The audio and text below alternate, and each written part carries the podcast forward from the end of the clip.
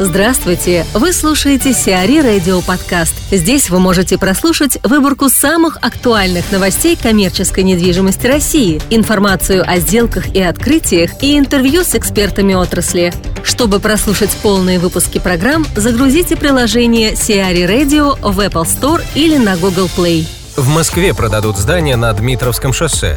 В Москве продаются нежилые здания на Дмитровском шоссе, предназначенные под создание административно-складской зоны. Лот включает в себя три нежилых здания и два нежилых помещения общей площадью свыше 5,5 тысяч квадратных метров. Объекты недвижимости построены в разное время, вторая половина 80-х и начало 90-х годов, поэтому строения имеют разный процент технического износа от 16 до 37%. Все объекты подключены к инженерным сетям. Актив продается с обязательством проведения капитальных ремонтных работ. Имущество расположено на земельном участке площадью полтора гектара. Начальная цена лота составляет 230,3 миллионов рублей. Заявки принимаются до 24 августа. Торги пройдут 30 августа. Константин Ходнев, архитектор и генеральный директор ДНК АГ, рассказывает об особенностях проектирования лофт-кварталов. Если мы говорим о редевелопменте территории, э, прежде всего с сохранением существующей застройки и э, использованием э, существующих зданий как лофтов, то здесь надо различать несколько типов по планируемому назначению, будущему назначению кварталов. Это может быть деловой квартал, жилой и смешанный, который является наиболее приемлемым для города э, за счет сочетания различных функций, которые создают в нем живую и интересную среду. А, существует несколько разных сценариев развития жилого э, лофт-квартала.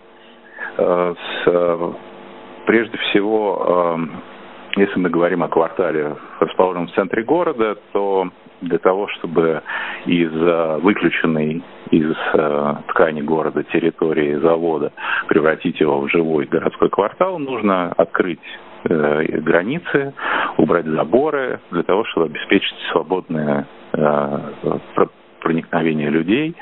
Э, и э, дальше э, обычно существует несколько э, фаз развития проекта. Первое, а, они могут идти и как последовательно, так и параллельно. Прежде всего, это такая достаточно доступная по стоимости перепрофилирования с минимальной перестройкой существующих зданий.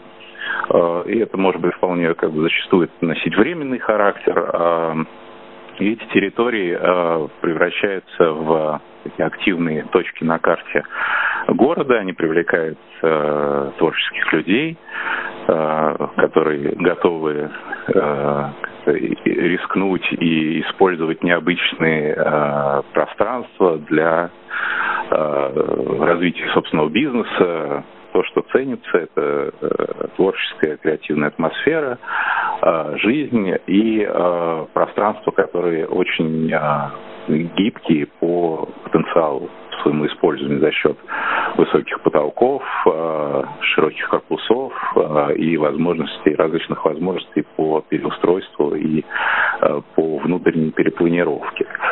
А, ну и мы знаем э, много каких примеров. Э, это там, например, ArtPlay а, или не знаю, завод Флакон. А, достаточно часто, ну и как бы в мировой практике, когда после того, как место начинает быть раскрученным и популярным, оно переживает следующий этап редевелопмента, Э, с э, частичной уже э, заменой старых зданий на новые или добавлением в существующую структуру новых зданий, а появлением уже более дорогих мест. Здесь уже очень важно именно коллективная работа э, команды, состоящей из девелопера, архитектора и потенциальных арендаторов, которые занимаются разработкой концепции и стратегии и как бы всех деталей по перепрограммированию территории.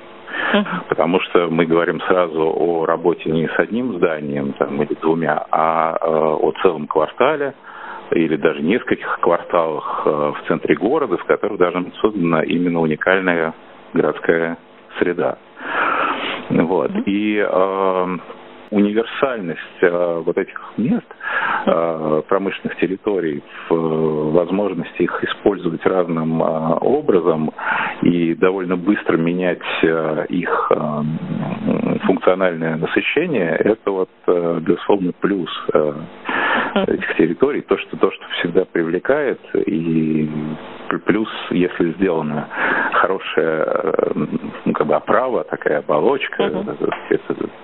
Правильные нюансы добавлены благоустройства в отделку фасадов, то это все сразу повышает э, востребованность. В Ителло новое назначение – Даниил Рыбалка, который стал новым директором по транспортной логистике Ителла в России, имеет 20-летний опыт работы. Он занимал руководящие должности в крупных логистических компаниях. В 2008-2009 годах Даниил работал коммерческим директором компании «Веста». В 2010-2012 годах занимал должность директора по транспортной логистике STS Logistics. В 2013 Даниил являлся директором по транспорту FM Logistic. В 2014-2015 2015 годах директором по транспортным операциям XPO Logistics. До перехода в компанию ETEL в России он работал директором по логистике дальневосточного филиала Почты России в Хабаровске.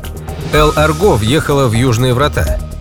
Компания «Радиус Группы», дистрибьютор детского питания и товаров для детей «Эл Арго» объявляют о сделке по аренде более 7800 квадратных метров в индустриальном парке «Южные врата». Компании заключили долгосрочный договор аренды сроком более пяти лет. Решение о переезде в индустриальный парк было принято в связи со значительным ростом бизнеса дистрибьютора, а также необходимостью повысить эффективность складских операций. При выборе новой платформы компания «Эл Арго» обращала особое внимание на расположение и подъездные пути, качество склада и его инженерной составляющей, а также возможности дальнейшего развития в рамках парка. Найт Фрэнк усиливает складской департамент.